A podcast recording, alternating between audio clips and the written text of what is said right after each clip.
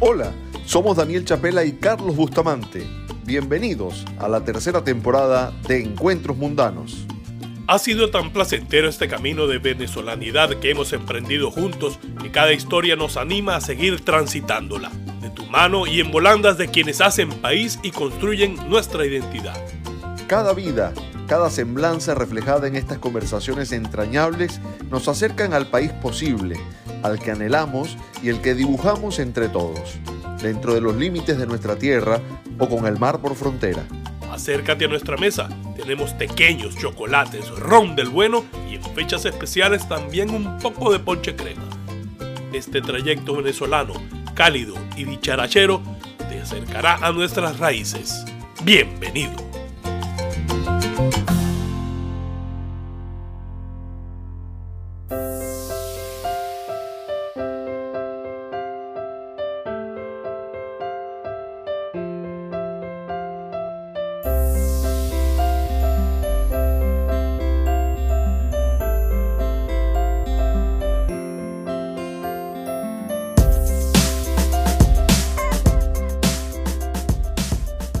Bienvenidos a Encuentros Mundanos. Laura Chimaras es una actriz y escritora venezolana cuya mirada acerca de la vida, el caos y la evolución que de él se puede emprender hemos querido sumar como parte de nuestras conversaciones. Nuestra invitada inició su carrera como actriz siendo una niña. En su trayectoria figuran decenas de telenovelas, personajes y notoriedad tanto en Venezuela como en la televisión hispana de Estados Unidos, país en el que reside desde hace más de un lustro. Sin embargo, ha sido el camino emprendido en los últimos años el que ha despertado nuestra atención. Laura ha hecho la deconstrucción de la fama para emprender un viaje hacia la introspección y la conciencia, convirtiendo sus reflexiones y escritos en charlas motivacionales que ha podido presentar en distintos escenarios. Vale decir, Daniel, que Laura es hija del primer actor venezolano Yanis Chimaras, fallecido trágicamente hace algunos años y cuya historia de vida fue plasmada en el libro Nunca pierdas la fe, un testimonio de amor, admiración y resiliencia que, derivado en conferencia, traslada potentes mensajes de crecimiento espiritual. De la autoría de Laura también son los libros Pasiones Narcóticas, la historia de una adicta y Palabras Perdidas, todos escritos desde un lugar íntimo que mueve al lector en un recorrido emocional y transformador. De Laura me llama la atención su madurez, la claridad con la que aborda temas que actúan como disparadores para la reflexión. En su podcast puede adentrarse en el mundo de los hábitos, los miedos, la fe o el desamor, todos abordados con naturalidad y frescura, diría que desdramatizados, sin dejar de ser profundos. Que este episodio sirva como tarjeta de embarque para un viaje hacia la conciencia, las emociones, el crecimiento personal y la historia de vida de quien supo hacer del caos y la tragedia una fuerza vital refundadora. Como dijo alguna vez Pep Guardiola, personaje del mundo del fútbol. Abróchense bien los cinturones, lo pasaremos bien.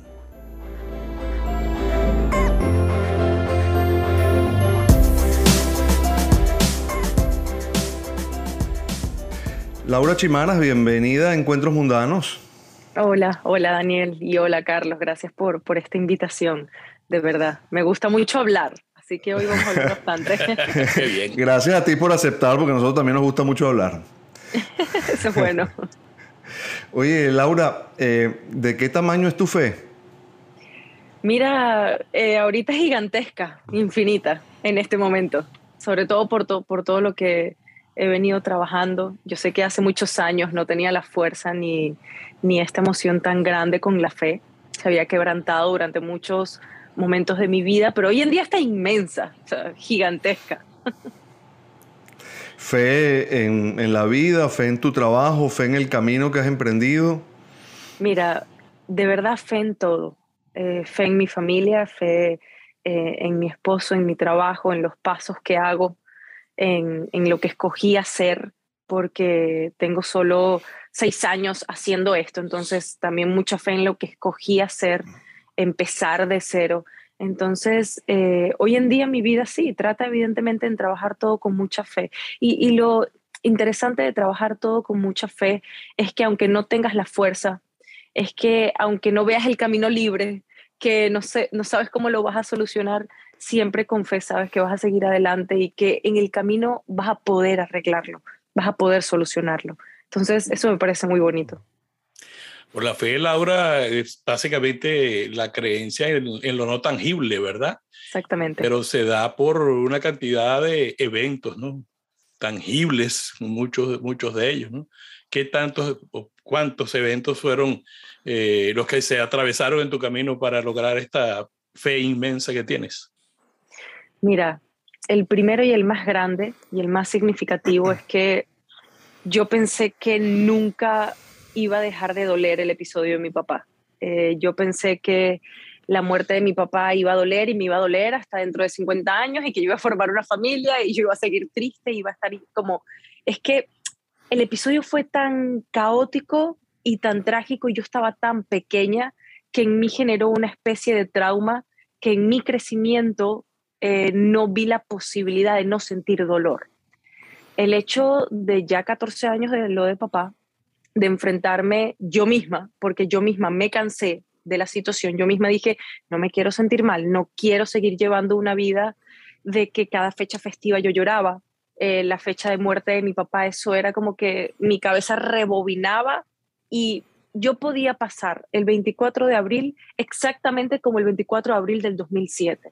¿Se imagina la magnitud del trauma que pudo generar eso? Y yo jamás pensé que, que el dolor iba a cesar, que se iba a convertir en una fuerza que no tiene explicación. Simplemente me encaminé y un día soñé con él y él me dijo que había que escribir y yo simplemente le dije que voy a escribir y él me dice que la gente no se muere, yo necesito que escribas un libro. Y yo empecé a escribir Nunca pierdas la fe, eso no se llamaba Nunca pierdas la fe, y yo me introduje en ese camino con mucho dolor, eh, con mucha desesperación, eh, con muchos momentos donde yo desistía eh, y, y de verdad pensé que no iba a tener la fuerza. El hecho de terminar el libro, y no solo terminarlo para sacarlo para que muchas personas lo lean, sino el hecho de terminar el libro y el alivio que yo sentí cuando ese libro llegó impreso a mi casa y yo lo vi, fue un alivio como que yo dejé gran parte de mi dolor ahí. O sea, yo dejé todo lo que me pesaba ahí y fue como, la mochila ya no pesa. Y yo no entendía por qué. Y después lo entendí la primera vez que presenté el libro. Ahí radica el episodio más grande de mi vida, porque pude hablar de papá y puedo hablar de papá desde la fuerza y las enseñanzas que él me dejó, desde lo bonito que fue tenerlo como padre y que en mi corazón y en mi cabeza existen, y no desde el dolor trágico en la forma en que él se fue. Entonces, ahí la fe juega un papel muy importante porque en el momento que yo desistía de escribir, sin saber que era fe, porque hay que entender que nunca pierdas la fe, nace el último mes del libro, sin saber que era la fuerza de la fe, había algo dentro de mí que me decía, sigue, dale. Y me paraba en la mañana y decía, yo tengo que terminar este libro y tengo que... Había una, había una fuerza rara que me decía, termínalo. Y con el tiempo me di cuenta que se trataba de la fe. Y si no era la fe, a mí me gustó ponerle fe. Pudo haber sido eh, capaz personas que crean que, que, no sé, que la fe no existe o que eso no funciona, la gente le puede poner una fuerza energética. Ok, chévere, ¿me entiendes? A mí me gustó ponerle fe y ha sido el episodio más grande porque la semana pasada que tuve una conferencia en Dallas, yo pensé que iba a llorar, yo pensé que iba a tener un sentimiento muy triste. Y salió en mí una fuerza tan, tan extraña y tan nueva y me reía porque yo misma en el camerino decía, papá, ya no me dueles.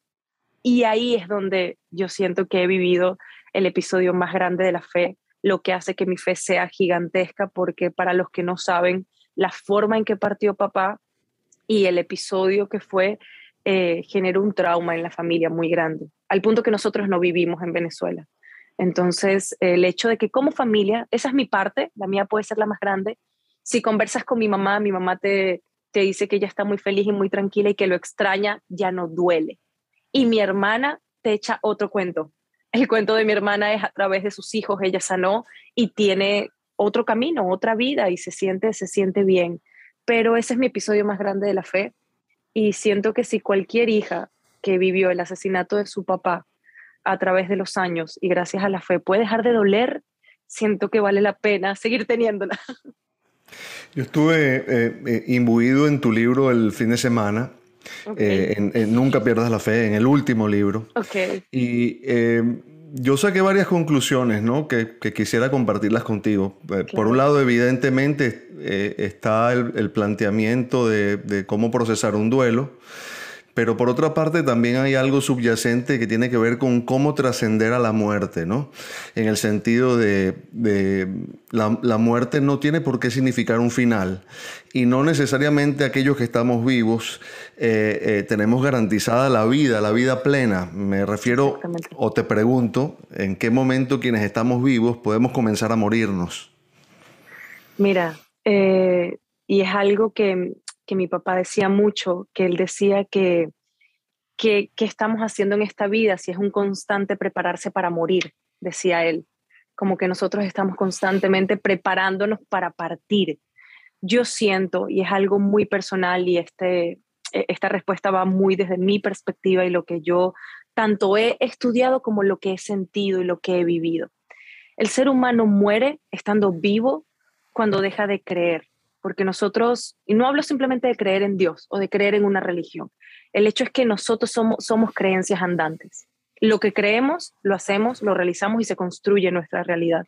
Entonces, el ser humano cuando deja de creer en, creer en cosas importantes y básicas para nosotros, como el amor, como la bondad, como el amor a familia, sobre todo. Yo hablo mucho de tu origen y de dónde vienes y de tu árbol genealógico, porque las personas tienden a desprenderse, las personas tienden como que, ah, tengo una mala relación con papá y mamá, no me interesa. Y van por la vida con la mala relación con papá y mamá. Yo siento que el ser humano muere cuando deja de creer.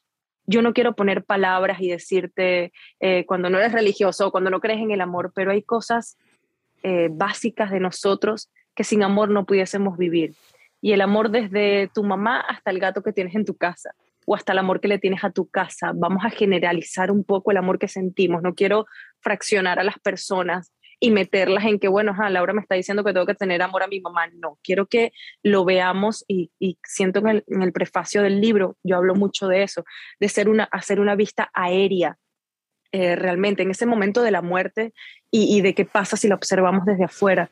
Pero el ser humano, eso es lo que yo siento. Yo te voy a decir algo que a mí me pasó en un periodo como de cuatro o cinco años.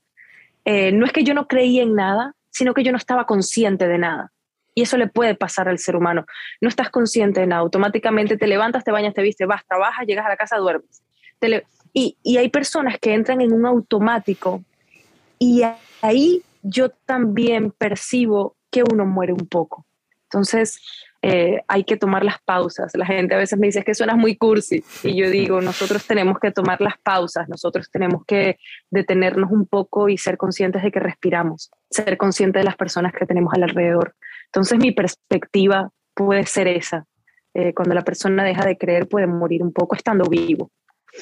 Claro, perdona que me arrogue un poco la interpretación del libro, eh, claro. porque al final los libros como la música, como el arte, tienen un impacto diferente en cada quien, ¿no? Exacto. Eh, y yo, yo eh, eh, entendiendo esto que estás analizando, pienso que la pérdida de la fe es, es una muerte en vida, ¿no? Y, y mantener la fe es justamente trascender la muerte, ¿no? Sobre todo, por ejemplo, cuando a mí me preguntan, ¿por qué nunca pierdas la fe? ¿Por qué? ¿Por qué ese título? ¿A qué te llevó? es que yo no pierdo la fe y lo comento en una parte del libro de que el paraíso que me toque transcurrir o a donde me toque ir, yo me vuelvo a encontrar con el viejo. O sea, yo no pierdo la fe ni la certeza ciega de que me voy a volver a encontrar con él. Pero busco que en mi presente no genere una confusión y una ansiedad constante de qué pasa si no lo veo, porque también me he hecho la pregunta, ¿Qué pasa si esta creencia tan fuerte, que yo tengo simplemente la estoy haciendo para cegarme un poco y para poder vivir? Créeme, me la he hecho muchas veces. Eh, porque muchas personas creen en muchas cosas entendiendo que en el fondo no hay una base concreta que eso te lo confirme.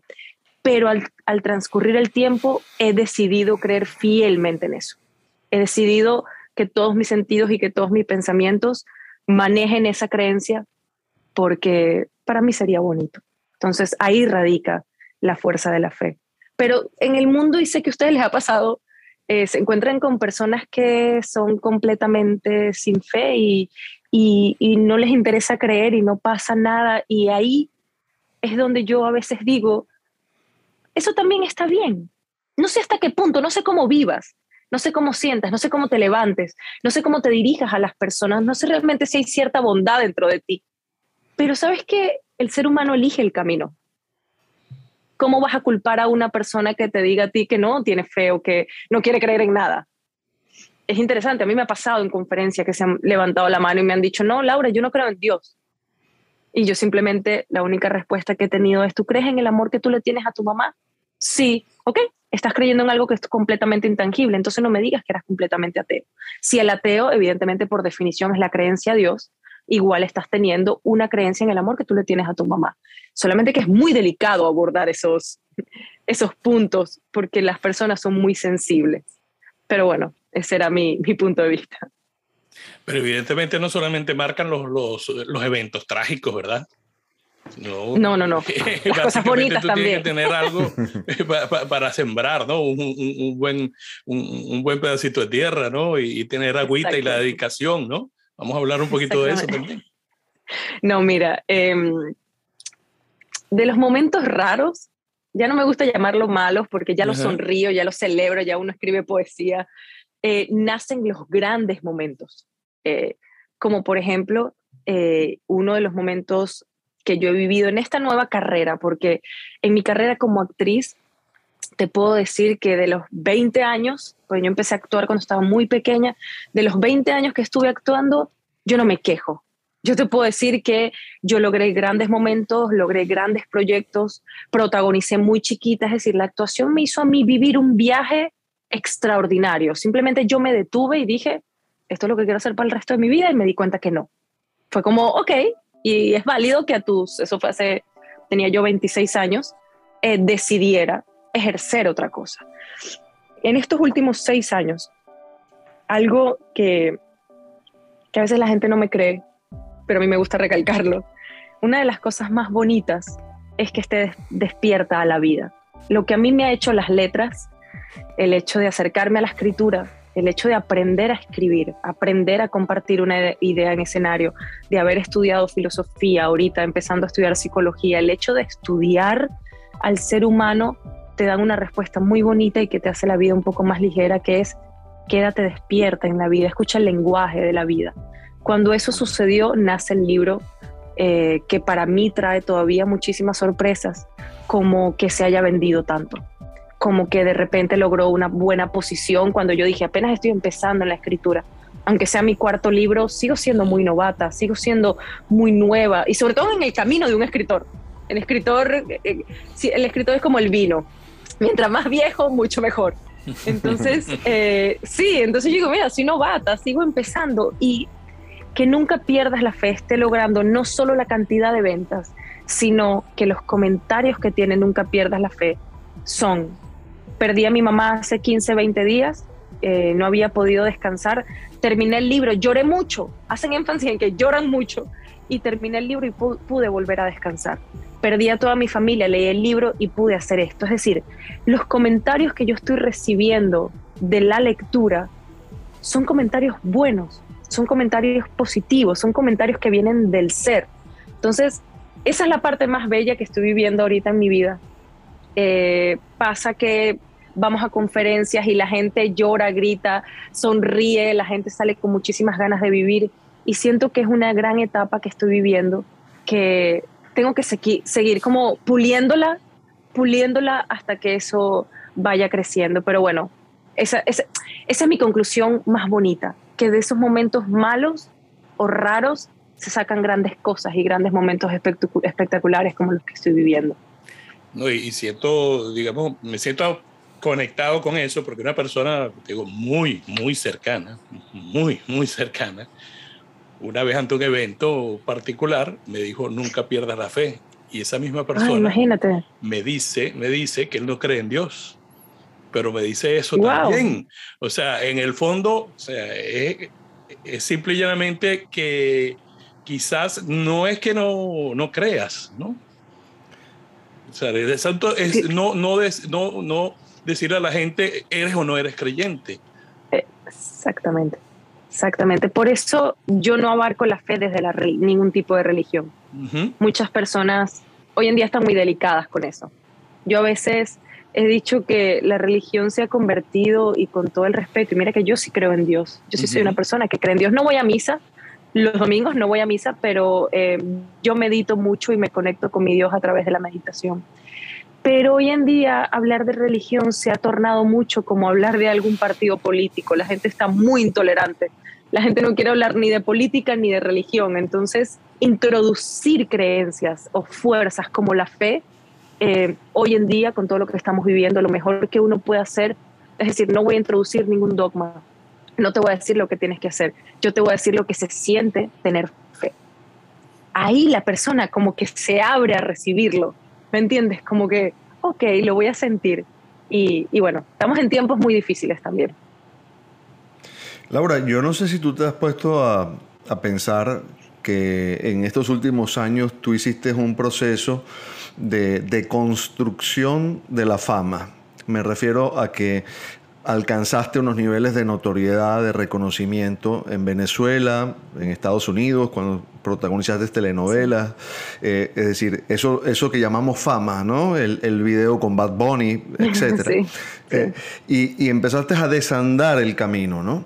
Hay un camino que te lleva a la fama o a ese tipo de fama y tú empezaste a deconstruirlo, ¿no? A ir hacia, hacia la esencia, digámoslo así, ¿no? Un camino hacia tu conciencia, pero desandando el camino hacia la fama. Puedes ser conocida ahora porque eres conferencista, pero no es aquella otra fama, ¿no? Es decir, ¿cómo, cómo, cómo ha sido para ti ese proceso desde el punto de vista, digámoslo, espiritual? Mira, desde el punto de vista espiritual ha sido hermoso, porque he llegado a la esencia de lo que yo siento que soy o de lo que yo creo que soy. A nivel físico y hacia el mundo real y tangible ha sido un caos.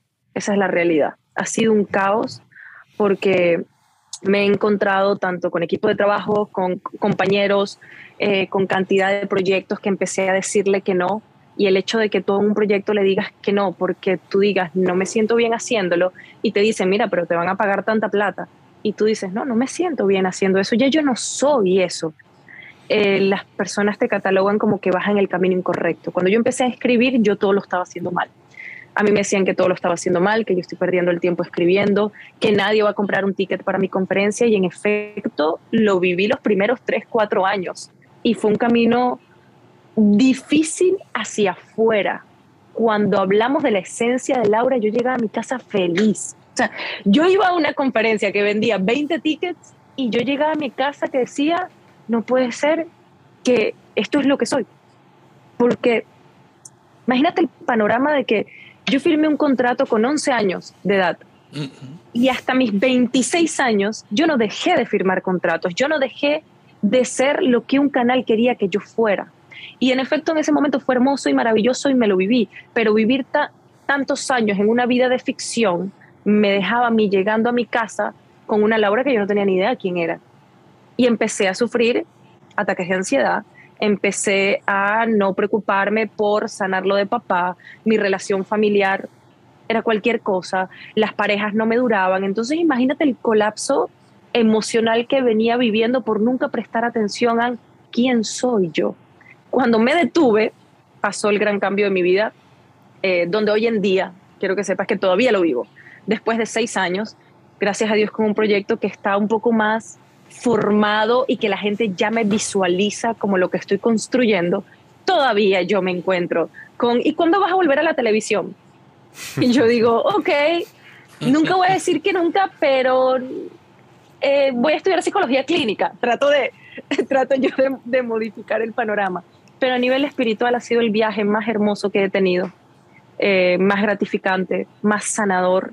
Eh, después que sané, eh, sano a papá, sano a mamá, sano a mi hermana, la relación que tengo con mi familia es hermosa.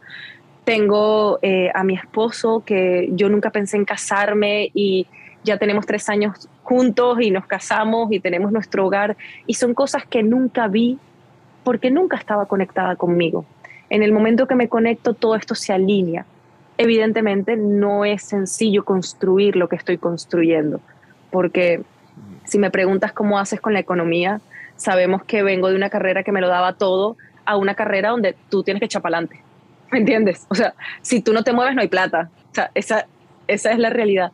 Y poquito a poco he ido aprendiendo, he cometido muchos errores, he ido aprendiendo y ahorita, y de la mano de mi esposo, te lo puedo decir, es que siento que la empresa se está construyendo realmente. Es que estoy formando, ¿sabes? Como, como ese camino hacia, ok, vas a hacer cosas coherentes, vas a tener tu libro, vas a tener tus conferencias, vas a poder hacer psicóloga, la empresa va a funcionar así, la economía. Eso lleva tiempo y llevo seis años aprendiendo. Pero no me regresaría. Ni me regresaría ni me, ni me arrepiento de nada. No, me, no, no tengo como esa disyuntiva en el interior. Eh, más bien tengo ganas de seguir construyendo y de seguir aprendiendo y de seguir escribiendo. Ese es mi norte. Los títulos de los libros, si usted los, los lee, voy a esperar que ella se los diga. No voy a estarlo yo, porque la idea es que, que Laura nos, nos diga todo. Eh, no es muy difícil intuir de que, de que es el camino que tú has andado, de que viene siendo un proceso, ¿no? ¿Qué tanto hay de, en esa, eh, obviamente, de tus razones personales para, para llegar hasta donde quieres? ¿Qué tanto hay de, de formar esa marca que es Laura Chimaras ahora?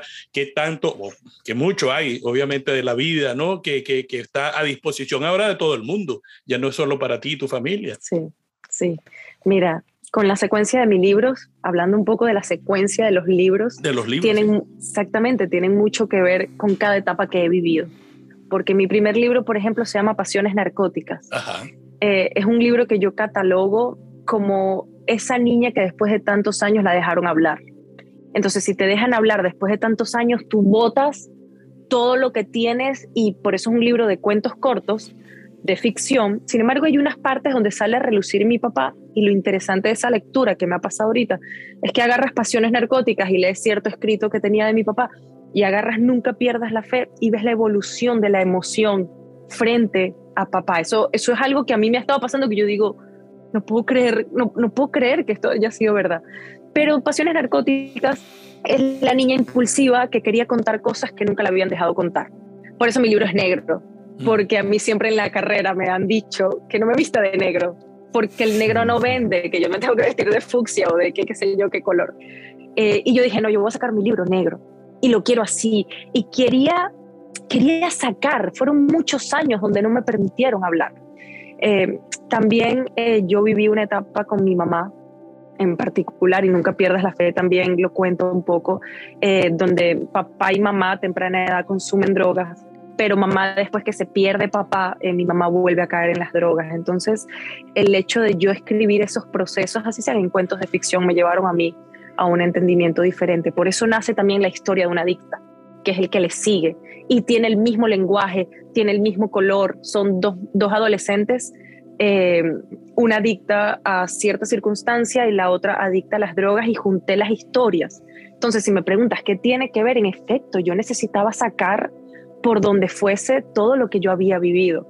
Cuando escribo Palabras Perdidas, que ya es el tercero, es cuando me enamoré, porque son poesías de amor. Entonces, abres un libro de pura poesía que habla sobre el amor, sin embargo, cuando yo saco el libro digo, yo nunca pensé que podía ser una persona romántica. Eh, y mira, me salió un libro constantemente romántico. Eh, y siento que el hecho de ya mi madurez como mujer, llegar a la etapa también de los 30 años y todo lo que pasó, era ya tengo que cerrar el capítulo de papá, ¿me entiendes? También em, lo bonito de todo este proceso es que la fuerza para llegar a Nunca pierdas la fe, para sacar todos estos libros que, aunque los dos primeros son ficción, tienen un rasgo de mí, tienen, tienen, tienen parte de mí para poder sacar y sanar. Pero para llegar a un libro tan importante como cerrar el capítulo de tu papá, pasaron muchos años. Entonces, el escritor necesita tener que escribir, eh, aunque sea ficción. Eh, su vida a veces se ve reflejada a través de esa ficción, pero ha sido un gran camino. Eh, muchas personas me han dicho que si yo cambiaría algún libro, que si yo modificaría algún libro, y en efecto no. Si tienen algún error, me gustaría corregirlos, pero en efecto no modificaría ni siquiera la forma de narración, porque si llegas a tener la oportunidad alguno de los dos, leer Pasiones Narcóticas y lees Nunca pierdas la fe, la evolución de la narración y de la literatura que está escrita son dos cosas diferentes. son, mira, dos caminos totalmente diferentes porque es primera vez que puedo, que puedo decir que se hizo un libro tan completo como lo es Nunca pierdas la fe. Entonces ese es un poco mi recorrido de mi vida. Son libros muy cortos, los tres primeros, eh, son 80 páginas, no llegan a 100 páginas los primeros libros y, se leen muy rápido. Así que cuando tengan tiempo, si con una sentada, yo sé que ustedes se lo acaban. no, se lee muy rápido, eso sí es, cierto. Oye, eh, Laura, tú eh, has hablado muchas veces de las adicciones, de las adicciones de tus padres, y yo me permito hacerlo porque tú lo has hecho público. Sí, claro. Em, uno entiende que las adicciones terminan siendo conductas que pretenden llenar vacíos, ¿no? Y, las adicciones no necesariamente están vinculadas a sustancias. Uno puede ser adicto a las adicciones modernas, a las adicciones cibernéticas, por ejemplo, ¿no? las adicciones a las redes sociales, por, dar un ejemplo. ¿no? ¿Qué, has hecho tú o qué haces tú para llenar tus vacíos? Mira, eh, no me lo vas a creer, a veces como mucho chocolate. Me gusta mucho el chocolate y tengo un error y como mucho chocolate y me lleno de pepas en mi cara. Eh, cuando yo tengo algún vacío, de verdad, cuando tengo algo muy fuerte, eh, sobre todo en, por ejemplo, yo experimento algo muy raro que todavía sigo investigando, que después de conferencia, después de dejarlo todo ahí, yo regreso al hotel como si me faltara algo aquí, como si, como si yo dejé todo y llego al hotel y digo, me quiero comer todo y me quiero encerrar me da por, por encerrarme, es como que no quiero hablar con nadie, me desanimo un poco y eso me dura como siete días, es como un carrusel y ya para la otra semana yo me levanto. Entonces lo que yo me estoy obligando a hacer, porque si fuese por mí me encierro como hamburguesa, como chocolate y ya, se va todo al carajo, todo lo que pude hacer en tantos meses, lo, lo pierdo en siete días. Entonces realmente lo que hago es a mí me gusta eh, nadar o me gusta, tengo mi bicicleta de ruta, me obligo a hacer deporte. Gracias a Dios a mi esposo y a mí nos gusta mucho hacer deporte, entonces nos obligamos a hacer deportes, nos obligamos a hacer algo que sabemos que nos anima, porque mira que lo interesante aquí es que como él va de la mano conmigo en las conferencias, mi esposo también se desanima. Entonces, imagínate los dos salir de conferencia y nos desanimamos y pasamos como por ese carrusel, hacemos deporte. Eh, busco de verdad de oxigenar por algo que, mira, nos gustaría caminar en la playa, vámonos a caminar en la playa. Nosotros porque lo conocemos. Eh, cuando no lo conocía, sí caía en momentos raros, que son esos. Me encerraba, comía mucho chocolate, comía mal, no me interesaba, no hablaba con la gente. De por sí yo no soy la persona más social, entonces cuando pasaban esos episodios yo tendía a, a aislarme el doble. Pero no, hoy en día nos obligamos, por lo menos nos obligamos a hacer bicicleta, él y yo. Es que eh, eh, es mucho de, tu energía lo que queda, lo que se desprende allí en ese contacto con la gente. Es decir, en, el mejor sentido digo que toda esa gente absorbe tu energía, ¿no? Para, para bien, evidentemente, pero te la quita a ti.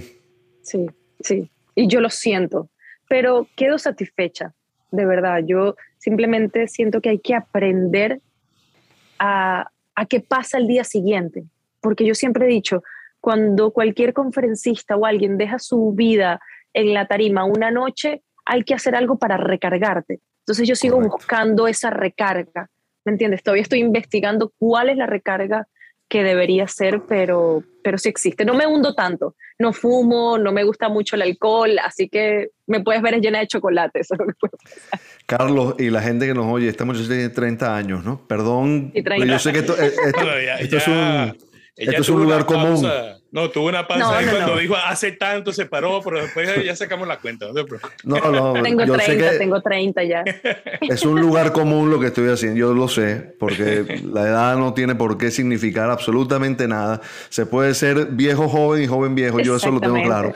Pero quiero resaltar que normalmente uno con 30 años no, no ha recorrido este, este camino hacia la conciencia que has hecho tú, ¿no? normalmente nos distraemos mucho más en ese, en ese trayecto? Mira, siento que la vida me, me puso cuando, así, cuando te lo pones rápido, cuando aceleramos los videos, la vida me lo mandó así. Yo, yo me he preguntado muchas veces, de verdad, muchas, muchas veces, por qué me tocó vivir el episodio de mi papá. Eso, ese episodio aceleró lo que vino adelante. O sea, mm, mm. ahí, ahí le pusieron tres veces acelerando porque mm, si ese episodio, en caso de que no hubiese ocurrido, yo no tuviese por qué haberme apresurado en trabajar, en saber lo que es la pagar las cuentas, pagar la casa, pagar la comida, llegar y que nadie esté mal. Yo no tuviese que a los 16 años preocuparme porque no faltara la comida en mi casa. Entonces, me explico, no te aceleras, no, no, pero bueno, yo quiero que, que de verdad eh, quede muy claro que yo me siento bien. Hubo muchos años donde no estuve bien. Actualmente le doy demasiado gracias tanto al camino como a los obstáculos, como a Dios, como a mi familia, a la gente que me ha rodeado, porque yo hoy en día estoy muy tranquila, como todo ser humano, con muchos caos, porque tenemos caos de muchas situaciones. Nadie es perfecto en esta vida, pero en sí yo estoy tranquila. Yo sé el camino que quiero seguir, sé cómo lo vamos a llevar eh, y estoy abierta a lo que la vida me va a enseñar. Es, es algo que pensé que nunca lo fuese a decir por el tema familiar y después es como te das cuenta que mientras más te resistes, más difícil te hace todo. Esa es la realidad. Ya no me resisto, ya es como, vamos, ¿me entiendes? Mira, pero a mí se me hace que tú tienes un, una, una, carga cinética, o sea, de energía que te dejó, vamos a decir, Yanni Chimara. Vamos a dejar de hablar de, de tu papá. Vamos a hablar de Yanni Chimara. Porque yo de Yanni Chimara lo que conocí o lo que sé de Yanni Chimara es por perfiles que leí, obviamente, de las novelas y todo eso y tal, pero a mí se me hace que ese, ese, esos personajes que uno veía en, en la pantalla, eh, esa expresión de Yanni Chimara y lo que uno conoció de los perfiles llenó mucho de, de, de esa batería, de esa energía que tú hablas. Así que... Mira, sí, sí te puedo decir que sí, y mientras más crezco, mi mamá más me lo recuerda. Ah. mi, mamá, es la que me dice, mira, pero eres igualita a tu papá, caminas igualito a tu papá, pero ¿por qué eres así? ¿Pero por qué eres tan ter que yo? Ok, como que ya entiendo de dónde tengo este linaje. Mm. Este es un linaje como siempre para adelante, ¿me entiendes? Como mira, pasa así, ajá, ¿cómo solucionamos? ¿Qué hacemos? Voy hacia adelante, voy hacia adelante, quiero más, vamos a construir. Y siento que es algo, sí, como de, como de, de donde vengo. Y no, y no, no, Daniel, disculpa, no, porque tú sabes que ahora estamos, hablando de redes y se me ahorita, se me acaba de, me acabo de recordar un sticker, dice, no te digo que no, sí, sí, ¿verdad? Algo dice así el sticker, ¿no? Exacto, exacto. y acabo de recordar también de que y, ahí, aquí hago el contraste de que tu papá no quería que tú firmaras, que tú fueras, eh, no quería que fueras artista, pero te preparaba para los castings también, ¿no? Sí, bueno, mi papá una sola vez pasó una escena conmigo, pero mm, los libros que yo tengo de mi papá, mi papá siempre me dejaba un libro en la mesita de noche. Y la dedicación que dejaba mi papá es como que, sí, sé una gran actriz, pero yo quiero que seas una mujer culta en letras. Mm. Te ama tu papá. Siguiente libro sé que te vas a enamorar de los clásicos como los grandes artistas, como que nunca dejes de leer. Entonces mi papá iba sembrando su semillita de, ok, que actúes, ya que vas a actuar, ven acá, yo te voy a contar todo lo que está pasando, em, pero me gustaría que tomaras este camino, ¿me entiendes? Lo que a mí me ocurrió, que es muy, que yo hoy en día me da mucha risa porque él decía, te vas a cansar. Él me decía, tú te vas a cansar de eso. Yo tengo 50 años, me decía él, yo tengo 50 años y ya, estoy cansado, quiero dejar esto, no quiero actuar, actuar más. Em, y yo no, para mí eso no tenía sentido hasta que lo sentí. Y sí me cansé y me cansé mucho. Y ahí recordé mucho las palabras de papá y le doy gracias a Dios de verdad que yo lo escuchaba tanto para, para él, para mí, él era mi maestro en casa, la persona guía, entonces libro que me ponía, libro que intentaba leer, aunque no me pudiese concentrar ni nada. Sin embargo, la primera vez que medito, la primera vez que hago yoga, eh, quien me enseña a leer las runas vikingas es mi papá, yo con 12, 13 años, ¿me entiendes? Yo estaba muy pequeña. Y eso marcó mucho mi crecimiento, pero no salió a florecer hasta que yo empecé a escribir. Mira qué interesante. En el camino de la actuación, fino, chévere. Yo estaba bien, estaba actuando, era la hija de Janis, ok, y todo era bonito cuando yo me aparté y empecé a escribir, es como si me hubiesen desbloqueado algo y empezó a relucir todos los libros que compartí con mi papá, muchas conversaciones que tuve con él cuando me senté a meditar. Yo recupero mi meditación gracias a esos recuerdos de meditación que tuve con él. Eh, es muy interesante a nivel de psiqui lo que ocurrió, ¿me entiendes? O sea, cómo bloqueé tantas cosas con mi papá y después de los años yo misma las quise sacar y ellas, ellas salieron. Y por eso el libro sale tan detallado. Una de las preguntas más recurrentes es, ¿cómo hiciste para detallarlo tanto? Y mi, mi respuesta es que yo tenía tanto miedo de olvidarlo que yo hacía un trabajo de recordar casi que diario. Hoy en día me relajé porque está escrito, pero yo tenía miedo de olvidarlo. Entonces, si tú me dices, busca un recuerdo con tu papá, ya los recuerdos con mi papá están color sepia, están en blanco y negro, ya no, ya no tengo a papá con la camisa verde, la casa de color, no lo tengo. Entonces, por eso lo, lo plasmé tan, tan que si el día de mañana mi familia lo quiere leer, tengo hijos y lo leen, vamos a recordar, yo voy a poder recordar con colores, aromas y, todo lo que se puede hacer. Mira, eh, tu papá fue un hombre eh, con mucho compromiso social. Eh, yo recuerdo, tú no habías nacido, en un evento que hubo en Caracas llamado la Marcha de los Pendejos. Okay. recuerdo haber, haberme encontrado con tu papá y con, con tu padrino Giancarlo Simanca, así como un montón de, de actores comprometidos con, con las causas sociales, ¿no? Porque en realidad aquella fue una manifestación eh, eh, para, para, para, eso, ¿no? Para, para, sentar precedentes de un pedido social. Eh, esto te lo digo porque hay una frase que rescato, que has escrito y que has dicho, mm, que le atribuyes a tu papá, aquello de hacer la revolución propia para cambiar el mundo, ¿no? Que es, no puedes dar aquello que no tienes. No tienes. no, no, no, no hay un, un poco también de, de trasladar ese compromiso social de tu papá que, iba y reconstruía una cancha de baloncesto, que se metía en un barrio, eh, con esto que estás haciendo, ah, de otra forma, porque el mensaje llega de otra manera en una conferencia, pero hay compromiso social allí, hay, hay una búsqueda de, de, salvar al hombre a partir de lo que uno ha logrado consigo mismo.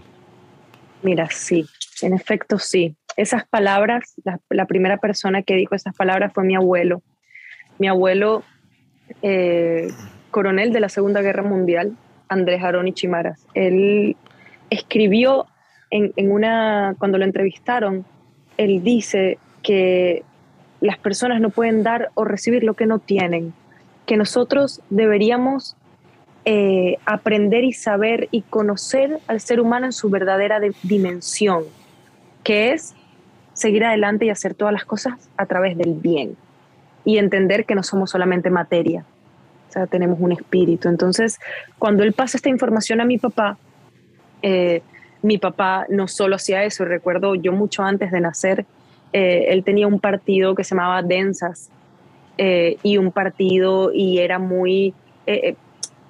bueno, mi papá, imagínate, amigo de Ali Primera, de izquierda, mi papá estaba muy, muy, muy de izquierda, pero cuando lees, yo tengo carpetas carpetas y carpetas de escritos, de cartas, de información del partido político que tenía mi papá y la visión de izquierda es muy diferente a lo que nos empezaron a vender nosotros. Por eso en mi crecimiento yo me confundí mucho.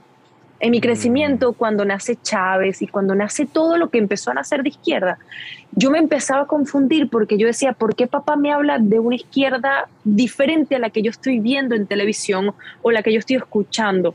Por eso, adulta, me dediqué y dije, ya va, déjame, déjame saber realmente cuál es la izquierda de verdad. ¿Me entiendes? ¿Cuál es lo real y cuál es lo que no? Yo tengo esa necesidad. Yo siento que... Em, yo me he parado y, Gustavo, mi esposo, te lo puede decir muchas veces, muchísimas veces con, todo lo que estoy haciendo. Yo regalo muchísimos libros. Yo tengo a veces que dejar de hacerlo porque yo como de eso. ¿Me entiendes? O sea, yo pago mi casa con mis libros, con mis conferencias. Yo no puedo seguir regalando todo porque si no, yo no como, yo no, yo no llevo nada para la casa. Y he tenido la necesidad de, ¿qué voy a hacer para mi país? más allá de donde yo me presente, mira, más allá de donde yo esté, que no he ido a mi país, más allá de lo que pase, ¿qué voy a hacer yo para Venezuela? Por el simple hecho de que yo soy venezolana y yo vengo de ahí y esa es mi gente, ese es mi origen, esto es lo que soy, aunque me radique donde me radique. Y le he dado vueltas a la cabeza de llevo una conferencia gratuita, ayudo a la gente. Se me ha metido en la cabeza, voy a Guatire y la misma cancha que recuperó mi papá, vamos y recuperamos aquella cancha de Guatire. Es decir, en, sobre mi mesa llevo más de un año o un poquito más antes de entrar a pandemia con algo en mi cabeza, ¿qué voy a hacer para mi país? Solamente que lo que tenga que hacer o lo que quiera hacer o lo que esté a mi alcance de hacer, lo tengo que hacer con mucho cuidado porque la, persona que involucrado en el asesinato de papá salió el año pasado de la cárcel. Entonces, es una persona que está en la calle. Entonces, a mí tampoco es tan light viajar a Venezuela, ¿me entiendes? Tampoco, y, y para hacer las cosas tienes que ir tú yo no voy a pasar un dinero y que la gente me haga la cancha, ¿me entiendes? Es como si tengo, llego a tener un dinero y puedo ir, así sea, a dar regalos una Navidad, tengo que hacerlo yo. La pregunta es que cuando lo haga lo tengo que hacer con mucho cuidado eh, y estar muy atenta. Pero, pero sí, ese es uno de mis motores más grandes. Siento que en parte con mis conferencias y con mis libros se ve, se ve reflejado. Eh, se ve reflejado también el hambre de, ayudar al ser humano, el hambre de darle algo al ser humano. Eh, así que, mira, no sé si está en la sangre o no, no sé si mi papá, por hacerlo tanto y uno de pequeño, Oye, Laura, eh, yo te iba a hablar de, la diáspora, ¿no? Eh, tú, los tres somos parte de la diáspora. Los tres somos venezolanos viviendo fuera de nuestro país, ¿no? Este podcast nació, muchas veces lo, lo contamos, porque pretendemos utópicamente reunir las piezas de lo que somos. ¿no? Yo, creo que el país nuestro se ha, se ha, ampliado. Es decir, ahora somos un país con un territorio mucho más vasto, ¿no? el que ocupamos en cada uno de los lugares donde estamos. ¿no?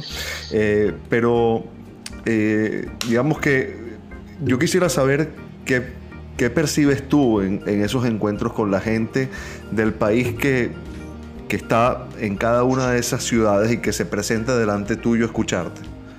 Mira, primero es un pedacito de tu hogar. Siento que todos, y por eso las personas cuando van a las conferencias aplauden mucho y sonríen mucho porque es, esto es un pedacito de Venezuela. Estoy en un momento para regalarme un pedacito de Venezuela. Yo he observado y he, y he vivido desde aquellos venezolanos, sobre todo, sobre todo lo que yo hago. Tienes que hay que entender que lo que yo abro se abre la brecha para que la persona me llegue y me diga estoy mal, ¿qué debo hacer? Tengo problemas económicos. Es decir, lo que yo, capaz si van a ver comedia, no le van a llegar a un comediante, mira, no puedo pagar el bill, ¿me entiendes? Eh, a mí sí tengo la brecha de que los venezolanos, y sobre todo cuando preguntan o levantan la mano, la posición es muy extraña a mi país. Yo te puedo decir que del 100% de la sala, puedo atreverme a decir que el 90% extraña al país el 90 levanta la mano y dice, viva Venezuela, tal, te quiero preguntar algo extraño al país, ¿cómo haces con la inmigración? ¿Cómo haces con esto? Ha sido muy difícil. Entonces, he tenido mucha gente que extraña mucho al país, pero dentro de eso, la fuerza de que están construyendo algo mejor sea para sus hijos o sea que están ayudando a su familia. Yo siento que se ha regalado un pedacito de hogar, me he encontrado con todo tipo de venezolano, hasta me he encontrado con el venezolano que no es venezolano es decir, que te habla venezolano, pero que te trata como si, no, ya yo vivo en Los Ángeles, yo no, no soy venezolano. Me he encontrado con todos los tipos de venezolanos, con todos, desde el más bueno hasta el no tan bueno, o sea, todos. Y yo siento que yo a veces veo así de afuera, simplemente es la carencia de que no estamos en casa. ¿Me entiendes? La, no estoy en casa y me pierdo un poco y me convierto en lo que la vida me lleve a convertirme. Eh, pero te puedo decir que estoy impresionada con la cantidad de venezolanos que somos afuera. Estoy sumamente impresionada. Somos mucha gente. No, y todo lo que dice, todo lo que dices tiene, tiene sentido para ahondar en el tema. Nosotros no podemos este, dejar de, de, saber quiénes somos, de dónde venimos, las circunstancias que están pasando están creando una generación descreída en, en, cosas que no podemos dejar de ser, porque incluso en la reconstrucción del país, después de esta pesadilla, tú no puedes olvidarte de que necesita mucho trabajo social, no todo es hacerlo totalmente opuesto a lo que está sucediendo ahorita. Pues como bien dijiste, eso es un mal, es una mala interpretación de muchas cosas, pues. Y, y, no podemos dejar de, de, de, pensar de que somos latinos de donde venimos, pues. Yo creo que, que, que tu aporte es, fundamental y lo que acabas de decir es muy importante para ello. Yo, hay algo que me pasa a través de los años. Eh, mis amigas me se echan a reír y me dicen, estás envejeciendo, me dicen mis amigas. eh, que yo mientras más crezco, y me pasó estudiando inglés, eh, tuve que estudiar muchos años inglés para la preparación para la carrera, sin embargo todavía me falta una parte, y mientras más estudiaba eh, aquí con todo lo americano y todo en inglés, y todo, todo esto que no es nuestro, ¿me entiendes? O sea, todo esto, más me arraigaba y me pegaba a Venezuela lo que soy, que quiero hablar en español. Mira qué interesante. Yo venía eh, y, todavía, evidentemente, mi proyecto quiere expandirse a también hacer todo en inglés y poder expandirnos y hacer muchas cosas. Pero mientras más crezco, y de verdad se van a reír, más quiero vivir cerca de un sitio que pueda comprar arepas, más quiero la Malta, más quiero Venezuela, más quiero hablar en español y hablar en español mi caraqueño, ¿me entiendes? Y es rarísimo porque me doy cuenta que las personas mientras más están afuera y más crecen, simplemente ya te hablan spanglish y qué sé yo, ¿me entiendes? Y, están, y chévere, y qué bonito, pero a mí me está pasando lo contrario. A mí se me está volteando el, se me está volteando todo y al punto de que, bueno, yo a veces cuando tengo momentos de ocio me meto a ver apartamentos en Caracas y digo, ¿sabes que algún día me voy a comprar un apartamento y lo voy a poder tener y voy a poder ir los fines de semana? Pero bueno, son ilusiones que ya uno, sabes, que ya uno lo piensa para sentirse bien. Oye, Laura, eh, yo leí una cosa, una declaración tuya de hace muchos años, y yo no sé si, si eso fue así o, o, la persona que escribió la entrevista lo manipuló. Donde tú decías que de no haber sido actriz, habrías querido ser futbolista. No, no, no. Eso no puede ser cierto. No, eso no existe. Solamente que en ese momento seguro estaba pasando por una etapa de mi vida. A mí siempre me ha gustado el deporte, yo siempre he sido muy deportista, pero no como para ejercerlo, o sea, no como, mira, yo quiero ser atleta, eh, de verdad no, no. Yo lo que sí te puedo decir es que he hecho deporte desde toda mi vida y no deporte de, ah, bueno, cualquier cosita, no, me gusta, me gusta el deporte y me gusta el deporte extremo. Sin embargo, hace, hace como seis meses yo me estaba preparando para un triatlón eh, no lo pude hacer porque la fecha, que era la competencia, teníamos fecha de conferencia, pero, pero me empecé a nadar, empecé a correr, empecé a hacer... Soy muy deportista, así que esa entrevista no. Hace muchos años. Así, somos, así, somos, los periodistas. ¿eh? no, bueno. También somos así. Yo no voy a dejar, dejar escapar por ahí un, algo que escuché y, y, nada, voy a pegarle un tiro a ese, a ese conejo. Laura Chimara un video con Bad Bunny. Sí, mira, eso, em, realmente el proceso para eso fue que el director de ese video, eh, ya yo había trabajado con él hace como dos años atrás, después de hacer ese video, o sea, antes de hacer ese video. Hicimos una muy bonita conexión, trabajamos mucho, nos llevamos muy bien y a él le gustó mucho mi trabajo. Él es el que me escribe para proponerme eso, mm. entendiendo que yo ahí todavía estaba en televisión. Yo estaba haciendo el último proyecto con Telemundo. Cuando a mí me lo proponen, eh, yo evidentemente digo que no. Y le digo a mi mamá, no lo voy a hacer, ¿qué es esto? Pero Fernando, que es el, el director de este video, me manda el guion y yo le digo a él, se pueden respetar ciertas cosas como la ropa, eh, eh, o sea, tiene que ser hay que tener cuidado con muchas cosas. Y me dice, sí, por supuesto, no hay problema. Y yo simplemente lo hice. No hay nada más profundo que eso. Yo simplemente, por el cariño que le tenía a la productora y al director, lo hice. Yo llegué ahí sin saber quién era Bad Bunny. Yo no, yo no tenía idea. Yo llego a para un placer, ajá, esto es un cantante de reggaetón chévere. Yo, o sea, para mí no era que, que yo decía, esta persona tan importante, en lo absoluto, no tenía ni idea. Yo comprendo quién es él después del video. Eh, sin embargo, puedo resaltar que fue una experiencia muy bonita, aunque, aunque la gente dice, ah, pero fue un video de reggaetón. Mira, la grabación, el equipo de producción, todos eran venezolanos que mm. venían de trabajar en Radio Caracas. Entonces yo me sentía en una producción de Radio Caracas. Eh, me sentía prácticamente en casa y, y fue una noche muy bonita, de verdad. Fue una grabación muy bonita y ya. Es como, como ahí quedó. Sin embargo, Fernando y la productora me volvieron a llamar hace como un año y medio, creo. Sí, algo así como un año y medio, para hacer otro video y bueno, ya pude oficialmente decir que mira, oficialmente estoy fuera de la actuación. Esto, esto, esto va a provocar que por primera vez en este podcast suene algo de reggaetón. De reggaetón. cuando, cuando, cuando se postproduzca. clink, clink, clink, tiene que pasar. La primera vez, la primera vez. Y si, y si tú no. Yo tampoco, yo tampoco sabía quién era Bad Bunny, lo confieso. yo, antes no, después sí. Yo, sí sé, por buenas o malas razones también. Pero si no sabías quién era, si no sabes quién era Bad Bunny, ¿qué escucha? Porque, ¿Qué escuchan? Claro, que, porque ven acá, o sea, no, no, estoy encasillando que todo el mundo escucha reggaetón, pero lo que pasa es que, ¿no? lo que pasa es que yo antes era muy cerrada con, con la música. Yo escuchaba Joaquín Sabina, Alicia Keys, eh, otras cosas que no tenían nada que ver con el reggaetón. Y yo escuchaba reggaetón si de repente salimos a un lugar y están poniendo reggaetón, pero nunca me preguntaba quién canta. O sea, jamás.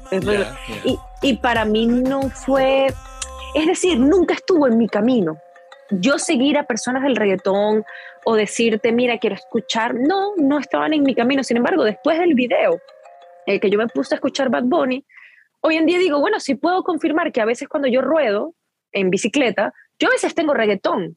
De verdad, yo a veces lo pongo y lo pongo para rodar, o tienes tecno, o tienes cosas que te animen. Clean, sí, tengo reggaetón. Pero que yo te diga todo lo que escucho, y mi carro, y mi casa, no, más bien todas mis cosas, y toda la música ambiente de mi apartamento es Budabar. Nos encanta mi esposo a mí Budabar, sí. Muy bien, muy bien, muy bien. Eh, Laura, ¿hacia dónde te estás proyectando? Bueno, mira, hay muchas cosas que hay que hacer. Es diciembre y estás anotando lo que no hiciste y lo que falta por hacer. Eh, me estoy proyectando. Em, yo me acabo de certificar como life coach. Entonces, eh, ahorita por primera vez eh, voy a empezar a tener pacientes, cosa que me abre un campo muy interesante eh, y, y, de verdad a veces me pone muy nerviosa porque es un camino nuevo para mí. Lo quise hacer antes de entrar a estudiar la carrera. Me quedan solamente tres meses de inglés para empezar a estudiar la carrera. Eh, entonces el camino de Laura ahorita se expandió a mis fechas de las conferencias de todo el próximo año para Nunca Pierdas la Fe. Eh, traducir el libro al inglés y empezar a tener sesiones privadas. A mí cada vez de conferencia, claro, yo por ética y por aprendizaje y por muchas cosas, hasta que yo no hubiese estudiado y no esté certificada y no hubiese aprendido y no hubiese llevado la práctica hasta el final, yo no iba a recibir a nadie en sesiones privadas.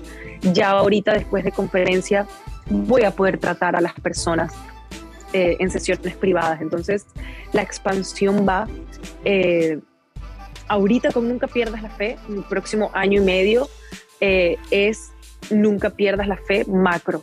Es decir, la gira, las sesiones privadas es un mundo nuevo para mí que ya quiero que empiece. Es como, ya me gustaría que fuese el próximo año y empezar a ver a mi gente y ver qué pasa. Y, y es una necesidad. Es como, yo tuve que empezar a estudiar porque aquí había una necesidad de tienes que tratar a la gente en privado. Em, seguir con mi libro y evidentemente empezar la carrera. Hay un proyecto que no lo he conversado. Eh, yo empecé a escribir poesía, entonces viene algo, unas puestas un poco diferentes a través de la poesía, que puede ser muy bonito, va a salir, eso puede ser a mediados del próximo año. Pero por ahora, esa es mi proyección de año y medio. A nivel de estudios, me queda mucho tiempo, pero a nivel de proyección de proyecto, de nunca pierdas la fe, que es lo que está afuera, ese es el camino que estamos tomando. Ahí hay algo que me llama la atención porque hemos tenido aquí personas que se dedican también al, al, coaching ¿no? y al well-being y dos personajes así importantes como, como tú vienen de, del medio. O sea, ¿qué hay en el medio que, que anima a, a, dar ese paso a, a, dedicarse a esto o a interesarse o a imbuirse en esto? Mira, yo, la realidad es que yo me inclino a estudiar psicología clínica uh -huh. por mi acercamiento a la muerte. Esa es la realidad. Yo quería estudiar y quiero estudiar por qué existen seres humanos capaces de matar a otra persona. Esa, esa es la primera inquietud de Laura. Ya después, en el camino, eh, a través de las letras, me conecté con, si tengo la capacidad de ayudar a otra persona, déjame hacerlo profesionalmente. Uh -huh. Lo que pasa es que esta conexión viene de mi parte, de la escritura. Yo como actriz nunca sentí eso. O sea, yo como actriz de verdad fue como yo actriz y ya, eso no, me, no estaba en mi cabeza. A través de las letras y mi acercamiento al público en las conferencias era que yo empecé a detectar si yo podía ayudar a personas en una masa de conferencia, así sea que la persona dure inspirada dos semanas, ¿por qué no ayudarlas en sesiones privadas? ¿Me entiendes? Y de verdad hacer un trabajo con ellas en el tiempo que se tenga que trabajar lo que la persona traiga. Entonces, mi, mi inquietud macro con la psicología viene de ese acercamiento, pero la gotica eh, que estoy haciendo ahorita y todo lo que empecé es eh, saber que si podemos ayudar, ¿por qué no? Uh -huh. Si podemos dar, ¿por qué no? Entonces, mientras estoy haciendo eso, también me siento bien. No lo estoy haciendo porque, ah, Laura, esto complementa el proyecto, hazlo. No, realmente nació de mí que lo quería hacer y que me nace mucho, así que va a ser un gran camino. Estoy, ya estoy ansiosa de ver qué va a pasar. Tú hablaste de, de, la meditación como una manera de conectarte contigo, ¿no? Eh, hay, hay, cosas que, que, para ti sean importantes en esto de cultivar el espíritu. Sí, sobre todo la meditación, de verdad, la meditación, uh -huh. eh, y no solo la meditación de sentarme en posición de loto y meditar durante 45 uh -huh. minutos, sino que yo tengo momentos meditativos a cada rato. Yo antes de entrar a conferencia necesito un momento. Yo si estoy muy, muy ajetreada, necesito el momento de meditación. Eh, me gusta hacerlo muchas veces. Esa es mi herramienta. Cada quien tiene su herramienta. Sin embargo, me ha pasado que haciendo deporte eh, tienes momentos de concentración tan altos, eh, imbuida en el deporte, que son procesos de meditación. Entonces, sí, sin eso yo no puedo vivir. Esa es la verdad. Laura, eh, bueno, eh, ha sido maravillosa esta charla, de verdad te agradecemos muchísimo tu tiempo, ¿verdad? Eh, que hayas Gracias compartido con nosotros todo esto. Eh, bueno, a la gente que escucha, bueno, están los libros a disposición. Sí. Tú misma, Laura, tu página web, tu, tus sí, redes, claro. por favor. No, más bien gracias, gracias a ustedes por, por tan rica conversación. Este, nunca pierdas la fe, lo pueden conseguir en nuncapierdaslafe.com uh -huh. y el resto están en Amazon. Así que donde sí. se encuentren, Amazon y van a conseguir todos los libros, pero el único que está por fuera es Nunca pierdas la fe. Que está, nunca pierdas la fe.com, no hay pérdida. Yo quiero recomendar también eh, distintos materiales tuyos que están disponibles en YouTube, eh, tus podcasts, podcast. eh, varias de las conversaciones, algunas con, con, tu esposo, Gustavo Mosquera, lo menciono porque también lo escuché y, y me, me, parecieron muy interesantes las reflexiones que ustedes hacen como gente joven acerca Así de es. todo esto que nos rodea, ¿no? Eh, los hábitos, el desamor, etcétera, sí. Eh, que incluso a nosotros que tenemos un poquito más de edad también nos ayudan a pensar. Ah, qué bueno. Gracias. Sacamos la edad de ella y sacaste la edad nuestra también. De todos. Quedamos Muchas todos gracias. al descubierto. Muchas gracias, Laura. No, gracias, gracias, Carlos. Gracias, Daniel. De verdad, muchísimas gracias por tan bonita conversación.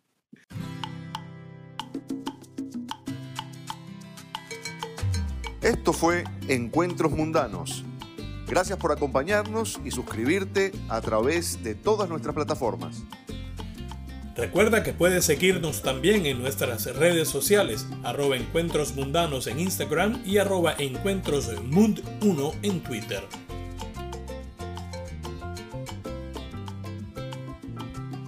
Nos quedamos para la sobremesa. Abrazo inmenso y bien venezolano. Hasta que un nuevo encuentro nos reúna.